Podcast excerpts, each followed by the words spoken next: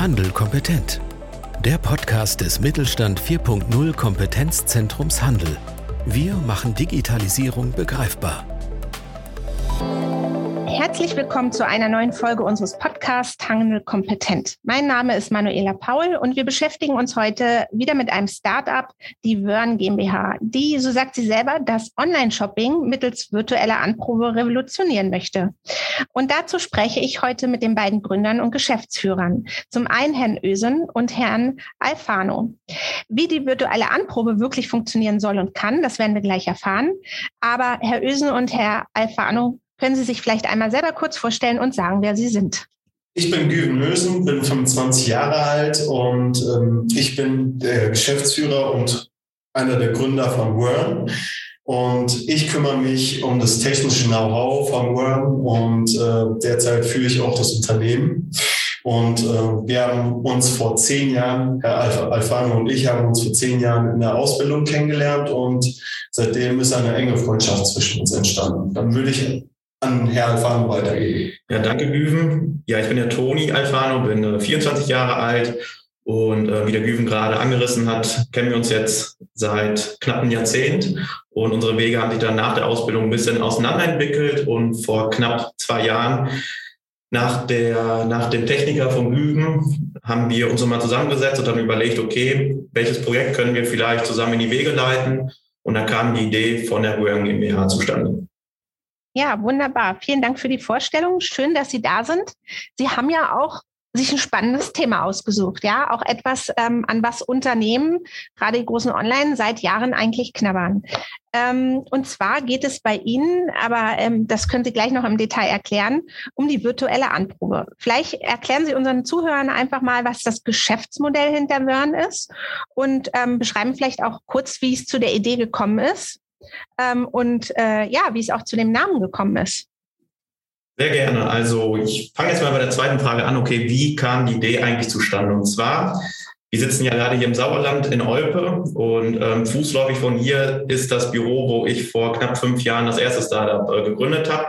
Und ich hatte mir damals als Ritual ge gesetzt, immer nach der Arbeit zu lesen, Biografien zu lesen. Da hatte ich gerade das Buch von Elon Musk in der Hand und da war eine Textpassage, wo stand, dass man immer das Warum herauskristallisieren sollte, was die Menschheit eigentlich braucht. Und wenn man das geschafft hat, ist das ein Geschäftsmodell, das eigentlich funktionieren sollte. Und dann habe ich mich ein bisschen im Büro umgeguckt und habe gemerkt, okay, da stehen immer wieder Pakete im Büro rum, die retourniert werden. Es werden teilweise Klamotten auch ins Büro bestellt. Und habe ich gemerkt, okay, das ist etwas, ein gesellschaftliches Problem. Das betrifft fast jeden. Aber man nimmt das halt in Kauf mit der hohen Retourenquote. Und so kam damals die Idee, dass man sagt, okay, wie schafft man es, die Retourenquote deutlich nach unten zu senken? Und dann gab es die Idee, einen virtuellen Avatar zu erstellen von sich selber. Und zwar stehen in den ein oder anderen Märkten 3D-Druckgeräte, wo man sich für kleines Geld einen 3D-Avatar erstellen wird, der dann von einem gedruckt wird. Und diese Technik wollten wir dann implementieren, dass man sein 3D-Abbild in die Online-Welt einsetzt, um den zu bekleiden und so eine virtuelle Anprobe ermöglichen zu können.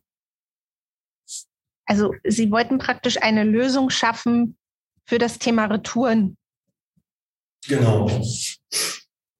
Und da Sie das selber dann praktisch erlebt haben, wie immer wieder die Retouren da auch rumstehen, also auch auf der Arbeit und wie viel da auch retourniert wird. Das Retouren ist ja ein ganz großes Thema bei den Online-Händlern, kostet viel Geld, ist sehr aufwendig. Ähm, eine Zeit lang war auch in den Medien, wie viel davon vernichtet wird, ja, also von Nachhaltigkeit keine Spur. Ähm, und wie kam es dann praktisch von der Idee äh, zur Umsetzung? Ähm, wie, also wie sind Sie vorgegangen? Haben Sie erst recherchiert? Haben Sie angefangen, Prototyp zu bauen? Und wie ist der Name entstanden? Also die Geschäfts-, also Idee ist entstanden, also nach einer Recherche. Wir haben sehr viel recherchiert, wie wir das mit der Retour angehen könnten. Und äh, da ist halt uns die Idee mit der virtuellen Anprobe dann weiter aufgekommen. Und ähm, so wie der Antonino das schon erwähnt hat, haben wir auch noch eine Sache mit implementiert, das mit den 3D-Avataren. Und ähm, dann ist die Idee nach und nach entstanden, dass wir die virtuelle Anprobe ermöglichen wollen. Und zum Namen, Wern ist ja jetzt nichts, was leicht von den Lippen geht. Ja. Das, Das ist ein Konvolut aus äh, Where und mhm. aus dem englischen Wortlaut, dass man mit ja. getragener Kleidung Geld verdienen kann. Ja. Und das ist jetzt ein Marketingkonzept, was dann 2022 ausgerollt werden soll, um, ich sag mal, auch die breite Masse dadurch erreichen zu können. Ja, Wunderbar. Ja, ich dachte auch erst an to wear, also etwas tragen. Genau. Und ähm, also sehr geschickt in der Namensfindung. Genau. Und ähm, äh, also wenn, wenn jetzt ein Online-Shop eure Lösung implementiert, was, was hat der Online-Shop davon? Das kann man vielleicht schon erahnen, aber was hat auch der Kunde davon? Also einerseits hat der Kunde, also im unternehmerischen Sinne, dass einerseits die Retoure dadurch sehr gesenkt wird und andererseits kann er dadurch auch äh, sehr viel mehr Umsatz generieren. Also sprich, es werden nicht mehr drei verschiedene Größen vom Endkunden bestellt, sondern nur noch die passende Größe. Und ähm, ja, das eine Seite schon mal für den Endkunden ja schon erklärt. Also, dass der Kunde nur noch eine Größe finden muss. Und der Endkunde sieht vor dem Bestellen auch sofort, wie es einmal steht. Das ist der, der Nutzen für den Endkunden. Ähm, also ich muss sagen, ich gehöre selber dazu, dass ich mehr bestelle, mehr Größen bestelle. Ähm, ich glaube, das ist gerade für Frauen ein Thema, weil äh, die Passform dann doch gerade bei Blusen so unterschiedlich ist. Ich möchte gar nicht retournieren. Ich würde gerne weniger bestellen.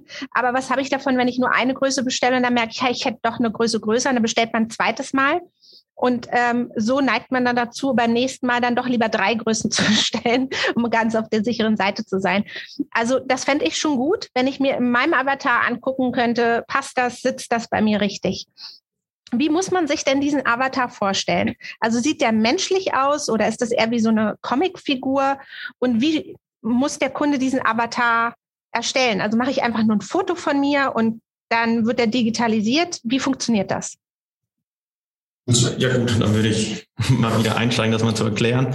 Und zwar haben wir uns Gedanken gemacht, weil auch bei der Recherche ist uns aufgefallen, dass die eine oder andere Applikation im Moment es auf dem Markt gibt. Mhm. Ich sag mal, auch wenn man mal guckt, bei Höhle der Löwen und Co., mhm. gibt es ja Dienstleister da draußen, die versprechen, dass 90 bis 95 Prozent der Kleidung, die empfohlen wird, über Zalando und Co., die ganz großen Anbieter, dass sie passen wird.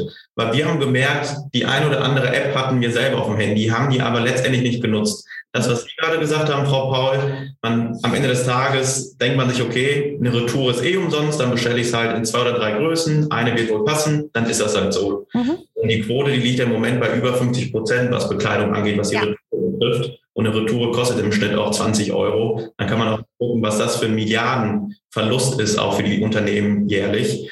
Und ähm, Genau, da haben wir uns überlegt, okay, wie könnte man das machen? Und zwar, als wir vor über einem Jahr uns selber mal abscannen haben lassen, wurde ein 3D-Avatar von uns erstellt. Und dieser 3D-Avatar wurde von über 120 Kameras erzeugt, von hochauflösenden Kameras, wo wir, unser erster Eindruck war, wow, sowas muss es auch im Online-Shopping-Bereich geben, dass man sich virtuell sieht. Und zwar haben wir uns überlegt, okay, man könnte sich zwar mit dem Handy zu Hause abfotografieren lassen, aber das ist nicht so genau, dass es reicht, um eine Größenempfehlung abzugeben am Ende des Tages. Mhm. haben wir uns überlegt, dass man ein letztes Mal in die Umkleidekabine gehen muss. Sprich, unsere virtuellen Umkleidekabinen werden dann im Einzelhandel aufgestellt. Okay. Und ich sage mal, aus sechs Umkleidekabinen wird eine zu einer virtuellen Umkleidekabine. Dann geht der Endverbraucher in ein Kaufhaus, und geht dann in eine virtuelle Umkleidekabine rein. Diese virtuelle Umkleidekabine wird dann entweder in eng anliegender Funktionswäsche betreten oder nur in Unterwäsche. Das ist jedem selbst überlassen. Mhm. Dann geht man dort rein, lässt sich abscannen. Das Scanning, das dauert 0,1 Sekunden. Mhm. Und man sieht sofort, ob das Scanning was geworden ist oder nicht. Und innerhalb der nächsten 10 bis 15 Minuten kriegt man sein Avatar dann fertig in die Word-App hochgeladen.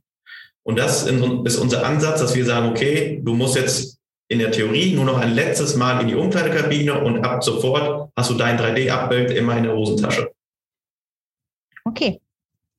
Ähm, und was war an dieser Umsetzung oder was ist, ihr seid ja noch dabei, die größte technische und organisatorische Herausforderung?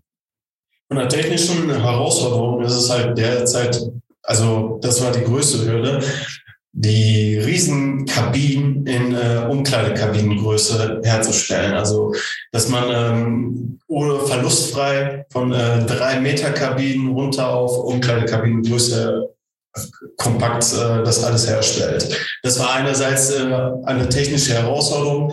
Andererseits haben wir auch mit einem oder anderen Modeunternehmen gesprochen und äh, welche Unternehmen besitzen 3D-Datenbanken für Kleidungen, aber es gibt auch sehr viele, die keine Kleidung besitzen in 3D. Und das ist die andere Herausforderung. Mhm. Da sind wir derzeit auch dabei, ähm, von ähm, Bildern und Konfektionstabellen 3D-Kleidung herzustellen für Unternehmen, die solche Datenbänke nicht besitzen. Ja, und von der organisatorischen Herausforderung ist es halt so, dass ähm, derzeit Mangel äh, von Fachkräften für Programmierer herrscht. Also man bekommt keine Programmierer derzeit so schnell äh, in Unternehmen rein. Es muss lukrativ was, äh, es muss lukrativ für die äh, Arbeitskräfte sein. Und ähm, ja, hier in Sauerland wäre es halt ein bisschen schwer, solche Arbeitskräfte zu finden. Genau. Okay. Ähm, wenn man jetzt bedenkt, ähm, also ich kann jetzt schwer nachvollziehen, auf welchem Stand ihr seid. Also äh, diese technischen und organisatorischen Herausforderungen ähm, weiß ich aus Gesprächen mit anderen Unternehmen, dass äh, die andere auch haben. Jetzt andere als ihr, also aber jedes Unternehmen, was sich in irgendeiner Form digitalisiert, steht äh, meistens von einer technischen Hürde. Ähm, Arbeitskräfte ist immer ein Thema und damit auch organisatorisch. Ähm, erstens, wie weit seid ihr? Und zweitens, wenn ihr jetzt schon mal ein bisschen zurückschaut, Würdet ihr irgendwas anders machen? Hättet ihr bei der Vorgehensweise, bei der Umsetzung ähm, vielleicht schon gewisse Dinge bedenken können? Oder ich sehe, ihr geht da auch sehr analytisch ran, habt ja gesagt, Marktforschung sprecht mit anderen ähm, Modeunternehmen, was ich für richtig halte. Ähm, gibt es irgendetwas, wo ihr sagt, naja, da hätten wir vielleicht doch so und so sein können oder schneller sein können? Also, wir sind derzeit so, dass wir die Umkleidekabinen, die digitalen virtuellen Umkleidekabinen schon fertig haben und ähm, dass wir derzeit dran sind, äh, dieses Konzept beziehungsweise das, was ich Ihnen vorhin erzählt habe, das von äh, Konfektionstabellen Bildmaterial in Kleidung herzustellen, da sind wir derzeit dran. Und ähm, ja, ähm, wie die, die nächsten Schritte, also für 2022 haben wir 15 Scanner im deutschsprachigen Raum geplant. Mhm. Die stehen eigentlich fest. Nur derzeit ist es halt so, dass es äh, weltweit ein Chipmangel herrscht und äh, da wissen wir halt noch nicht, ob wir die 15 Scanner auch wirklich äh, publizieren können, also auf, auf den Zeitraum, die wir geplant haben. Vielleicht wird es Verzögerungen geben, ja, aber haben wir auch mit einkalkuliert. Und ähm, ja, von der technischen Herausforderung als kleine Ergänzung vielleicht noch. Ich sag mal, die 3D-Avatare, die werden ja von uns erzeugt. Und die Kabinen, wie der Güven gerade gesagt hat, die stehen ja bereits. Sie haben ganz klassisch in der Garage entwickelt. Und ähm, dadurch, dass wir beide, ähm, ich sag mal, die technischen Voraussetzungen erfüllen können, um diese Kabinen dann am Ende des Tages auch selber programmieren und aufbauen zu können, können wir dahinter Haken machen. In den letzten Monaten ist uns aufgefallen bei der Akquise, egal ob bei ganz großen Modelabels oder dem Modelabel hier um die Ecke, dass ähm, 3D-Daten ja vorausgesetzt sein müssen, um überhaupt die virtuelle Anprobe ermöglichen zu können. Und ja. diese Datensätze werden in der Regel nicht gerne rausgegeben. Und das dauert in der Regel auch total lange, bis man da einen richtigen Ansprechpartner hat, weil das sind Riesenmühlen, die gemalt werden müssen, weil wir gemerkt haben, okay, die Unternehmen, die leben im Moment damit, dass sie sagen, okay, 50 Prozent werden halt retourniert, ist halt so. Und ähm, uns als Startup auch anzuvertrauen, dass wir da, ich sage mal, eine technische Lösung auch für bieten können. Das ist jetzt auch ganz aktuell. Der Üben und ich waren äh, vergangene Woche auch in Berlin, weil im Moment der Riesenname H&M gerade eine Fallstudie aufgestellt hat. Und zwar messen die die nächsten drei Wochen ähm, Leute in ihren Märkten, inwieweit die bereit sind, sich abscannen zu lassen.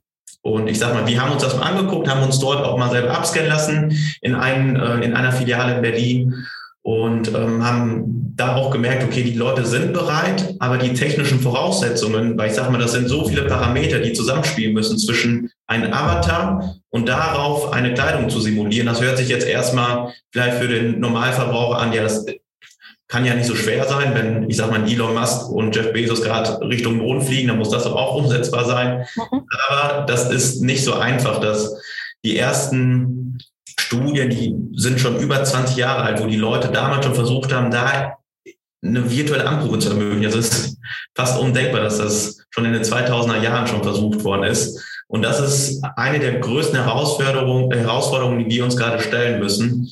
Ich sag mal, dem Endverbraucher in Sekundenschnelle ein Outfit drüber zu stülpen, weil wir, wer kennt es nicht, wir werden immer ungeduldiger, egal ob das die YouTube-Werbung ist, wo man dreimal auf Werbung überspringen drückt oder genauso wie bei einer App, die wir jetzt auch gesehen haben in Berlin, dass die Leute nicht bereit sind, ich sag mal, drei bis vier Minuten zu dauern, bis das T-Shirt dann auf einem Avatar drüber gestülpt worden ist. Und das ist im Moment wirklich ein Riesenmeilenstein, das wir gerade versuchen zu, zu lösen. Genau. Dann, dann, könnte man ja die Frage eigentlich, also da ist die Frage vielleicht falsch gestellt, was würden Sie beim nächsten Mal anders machen, weil Sie ja auch noch sehr an den Anfängen sind. Es geht vielleicht eher darum, was Sie sich wünschen, weil wir haben ja, wie Sie sagen, das Thema ist, ist nicht ganz neu, es gibt schon lange, aber die Technik wäre ja jetzt dafür da, vorhanden. Es gibt ja auch die 3D-Daten. Und wenn Sie sagen 50 Prozent Retouren ähm, und es, es gibt Retouren-Roundtables, wo diskutiert wird, wie können wir diese Millionen, Milliarden sparen, ja, ähm, und dann praktisch einfach indem wir einfach sagen, okay, wir brauchen die Produktdaten so, dass sie möglich ist, über so einen Avatar drüber, also in, in so schnell wie möglich über einen Avatar drüber zu ziehen, ist ja einfach, also wäre ja geradezu einfach. Wir haben die technischen Möglichkeiten und es geht ja dann wahrscheinlich eher davon, dass man ähm, gerade von den großen Unternehmen, würde ich jetzt behaupten, korrigieren Sie mich bitte, ähm, sich wünschen würde, dass man da eher offene Türen einrennt und sagt, hey, super, ihr habt die Lösung ähm, und äh, dann schauen wir mal halt, äh, dass wir das hinkriegen, weil die Daten gibt es. Ja, sie müssen zur Verfügung gestellt werden. Es muss vielleicht auch etabliert sein, dass diese Daten für Anziehsachen in 3D äh, möglich sind, um sie umzurechnen auf die ähm, Avatar. Dann würde ich eher sagen, dass ihr euch vermutlich wünscht, ähm, dass man da ähm, einfach gerade bei, bei, diesem, bei diesem Thema ähm, mehr offene Türen hat und äh, sich dieser Lösung einfach, ähm, ich sag mal, offen gibt und sagt, komm, wie können wir das umsetzen gemeinsam? Genau, genau, genau. Und das ist es ja auch, wo wir sagen, da würden wir uns vielleicht ähm, eher diese offene Tür wünschen, das, was Sie gerade gesagt haben. Und ähm, das ist teilweise auch begründet, warum die Unternehmen sagen, nein, dürfen wir nicht. Das sind Schnittmuster, die, die sollen auch hier bleiben, die werden nicht preisgegeben. Das ist völlig in Ordnung. Da haben wir natürlich auch ein Konzept geschrieben, dass man sagt, okay, die genauen Schnittmuster auf einen Millimeter genau brauchen wir am Ende des Tages gar nicht, sondern nur die, diese 3D-Datei, um, ich sag mal, die virtuelle Anprobe auch ähm, am Ende des Tages auch realisieren zu können. Und ähm, ja, wir haben jetzt gesehen, auch wie bei H&M, der Name ist gerade gefallen, dass da auf jeden Fall Potenzial ist und Bedarf ist und ähm, da, da kommt es auch auf den Endverbraucher an, ob er sagt, okay, ich möchte Teil dieser virtuellen Anprobe sein, weil das sind ja immer noch Daten, die man von sich preisgibt. Man lässt sich ja abscannen und da muss man auf jeden Fall auch dem Endverbraucher auch dieses Gefühl geben, okay, du tust gerade was Gutes, indem du, ich sag mal, dich abscannen lässt, dadurch die Retoure senken kannst und Teil einer Revolution sein wirst, weil am Ende des Tages wissen wir alle, wenn wir drei Pakete bestellen, dass das alles andere als förderlich für die Umwelt ist. Ja, und ich sag mal so, Unabhängigkeit von Nachhaltigkeitsaspekt, wo es einfach jetzt mehr Sensibilität für gibt. Mir macht es als ich jetzt als Endkunde, mir macht es auch nicht Spaß, immer wieder das alles zusammenzupacken, ordentlich äh, äh, ähm, zu verschließen und wieder zur Post zu bringen. Weil ich habe ja jedes Mal auch als Kunde den Aufwand. Zwar habe ich die Kosten nicht, aber ich habe den Aufwand. Ich muss alles ordentlich zurückschicken, alles ordentlich verpacken und dann irgendwie ähm, die Zeit finden, es zur Post ähm, oder Hermes oder Co. zu bringen halt. Aber es war ein wichtiges Thema, was ich noch interessant finde, Thema Genauigkeit. Sie haben ja gesagt, Sie brauchen die 3D-Daten jetzt gar nicht so hundertprozentig genau.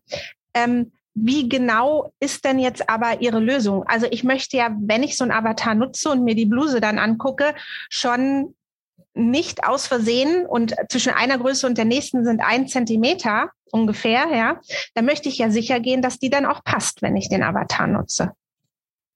Also durch die Fotogrammetrie, die wir nutzen, ist es schon äh, gegeben, dass wir zu fünf, äh, 95 Prozent äh, genau passende Kleidung empfehlen können. Mhm.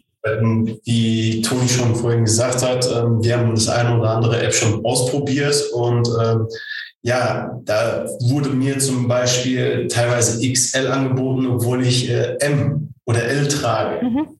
Kann. Und da denke ich mir, okay, ähm, sind die 95 Prozent Passgenauigkeit von den anderen genauestens errechnet? Da stelle ich mir diese Frage. Wenn wir die 95 Prozent genau angeben können, ähm, weil wir auch die 3D-Schnitte von den Kunden auch bekommen durch die Fotogrammetrie, ist ja wesentlich genauer. Ja. In der Modeindustrie ist das ja so, dass im Zentimeterbereich es ja noch Toleranz gibt. Und unsere Avatare, die Software, die dann drüber gespielt wird, da liegen wir im Millimeterbereich. Genau. So genau, okay. Und ausreichend, um eine passende Kleidergröße empfehlen zu können. Und Sie sagten ja vorhin auch, es ist schlecht, wenn es eine Lösung gibt, wo es vier Minuten braucht, erst das T-Shirt über mein Avatar drüber projiziert. Wie schnell ist denn Ihre Lösung? Unsere Lösung ist derzeit so, dass man sagt, es gibt einfache Kleidungsdaten wie T-Shirts, Hosen, wo man sagt, okay, die sind ähm, vorgerendert und äh, da ist die Lösung einfach schneller. Die liegt im Sekundenbereich, aber es gibt natürlich Lösungen wie, ich sag mal, wenn man jetzt simulieren will, dass ein erst ein Hemd in die Hose kommt, dann ein Pullover drüber gestülpt wird, dass dass sie, dass sie das Ganze ja nochmal anders aus, da liegt man derzeit noch im Minutenbereich, mhm. weil es geht auch um Verhalten und alles, was dazugehört. Mhm. Wir sagen, man muss erstmal mit einem einfachen Produkt anfangen. Mhm. Bei T-Shirts und Hosen werden auch bestellt online mhm. und das ist der Einstieg. Und darauf kann man aufbauen, anstatt zu sagen, okay, wenn ich alles zu 100% funktioniert, dann lassen wir das sein, dass man den Anfang zumindest hinkriegt. Dass man erstmal sagt, okay, dann haben wir, ich sag mal, 50 Prozent unserer Kleidung können wir dann virtuell anprobieren oder anbieten, dann ist das halt so. Und da ist ja noch Luft nach oben, aber da steht zumindest das Grundgerüst. Und funktioniert bei Ihnen das auch mit Unterwäsche?